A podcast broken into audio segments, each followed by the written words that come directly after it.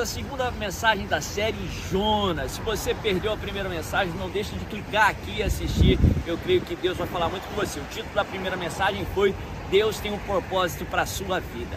A segunda mensagem da série Jonas é a seguinte: o preço da desobediência.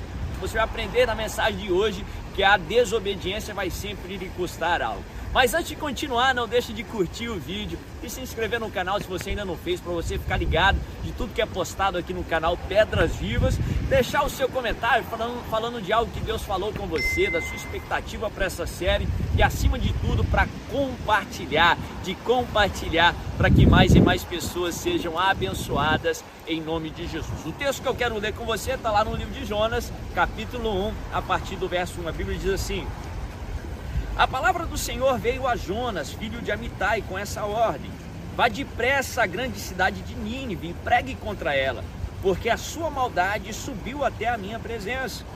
Mas Jonas fugiu da presença do Senhor, dirigindo-se para Tarsis. Desceu à cidade de Jope, onde encontrou um navio que se destinava àquele porto. Depois de pagar a passagem, embarcou para Tarsis para fugir do Senhor. O Senhor, porém, fez soprar um forte vento sobre o mar e caiu uma tempestade tão violenta que o mar ameaçava arrebentar-se. A palavra do Senhor veio para Jonas para que ele fosse a Nínive. Se você calcular ali na geografia de Jope, onde ele pegou o barco para Tarsis, até Nínive, distava cerca ali de mil quilômetros.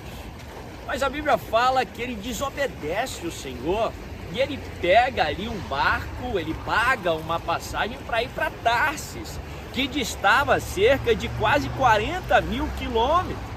Ele pegou a rota mais difícil, a rota mais longa, ainda pagou ali o preço daquela desobediência. Interessante esse fato que ele pagou o preço daquela passagem, porque ele escolheu desobedecer. Presta atenção, Deus tem um propósito para a sua vida, nós falamos na primeira mensagem a vontade de Deus é o melhor que você pode viver, a melhor vida que você pode viver durante os anos que você estiver aqui na terra é vivendo o propósito ou a vontade de Deus para você. Mas Deus, ele nos deu o livre arbítrio.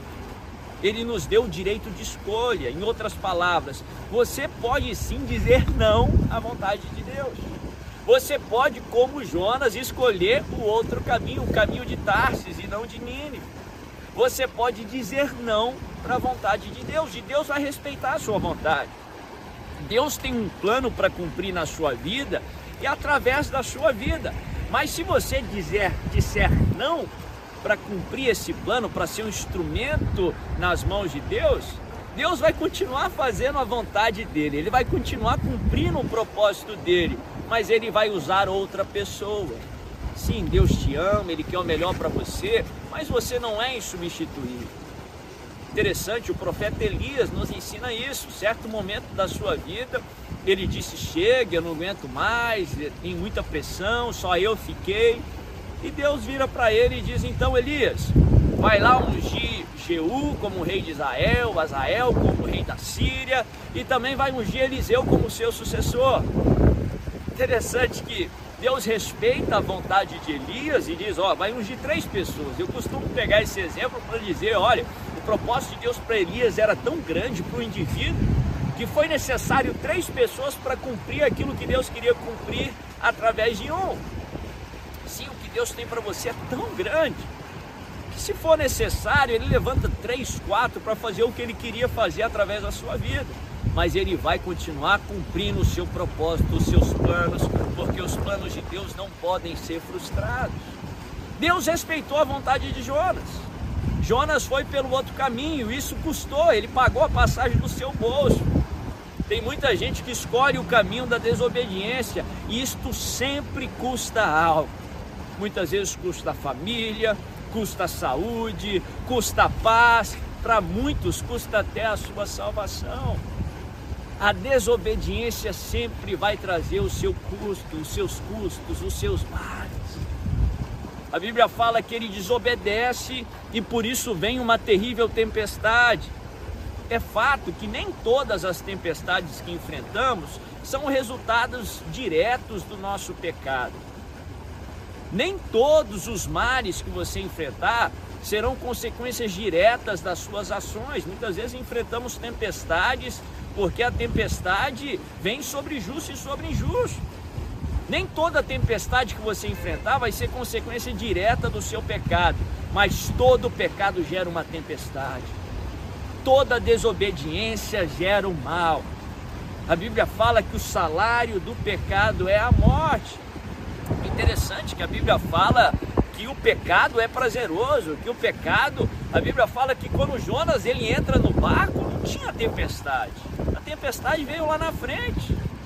Tudo contribuiu para que ele entrasse no barco e fosse para longe do propósito que Deus tinha para a vida dele. Vai ter sempre um barco disposto a te levar para longe do propósito de Deus para a sua vida. Vai ter sempre um barco disposto a te levar para Tarsis mas porque ele pegou aquele barco, ele enfrenta uma terrível tempestade, ele é engolido pelo peixe grande, ele vai para longe do propósito de Deus, meu irmão. Se nós nos aprofundarmos um pouco nesse princípio aí da desobediência, do preço da desobediência, nós podemos concluir que todos os males que a humanidade enfrenta nos dias de hoje, até hoje, são frutos do pecado da humanidade, porque todo pecado gera tempestades. Mas Jonas é uma história de arrependimento, é uma história de redenção. Mesmo lá na tempestade, mesmo dentro ali da, do estômago daquele peixe grande, a Bíblia fala que ele se arrepende. Ele pede perdão para Deus e arrepender é mudar de direção. Ele fala para Deus, em outras palavras, eu ainda quero viver os seus propósitos, eu ainda quero viver o seu propósito para minha vida. E a Bíblia fala que um Deus misericordioso, ele perdoa Jonas e coloca ele na rota certa. A Bíblia fala que ele prega para Nínive, e Nínive também estava indo na direção errada. Nínive estava distante do Deus de Israel, era uma cidade sanguinária, era uma capital de um império sanguinário e através da mensagem de Jonas, através da sua palavra, através do agir de Deus na vida de Jonas, uma cidade inteira se arrepende, muda de direção e volta para o Deus de Israel e vive por um tempo o propósito de Deus. Se você está distante do propósito do Senhor, meu irmão, Deus é Deus de segundas chances. Eu gosto do livro de Jonas, capítulo 3, verso 1 porque a Bíblia diz assim: e veio mais uma vez a palavra de Deus para Jonas, e Deus falou com Jonas mais uma vez. Deus quer falar com você mais uma vez. Deus é Deus de segundas chances, Ele quer te dar uma nova chance. A misericórdia de Deus é maior do que o tamanho dos seus pecados, do que a distância que você percorreu por causa da desobediência você pode se arrepender e você pode viver ainda o propósito de Deus para a sua vida em nome de Jesus. Se essa mensagem falou com você, não deixe de curtir esse vídeo e se inscrever no canal, deixar um comentário falando de algo que Deus falou com você e de compartilhar em nome de Jesus.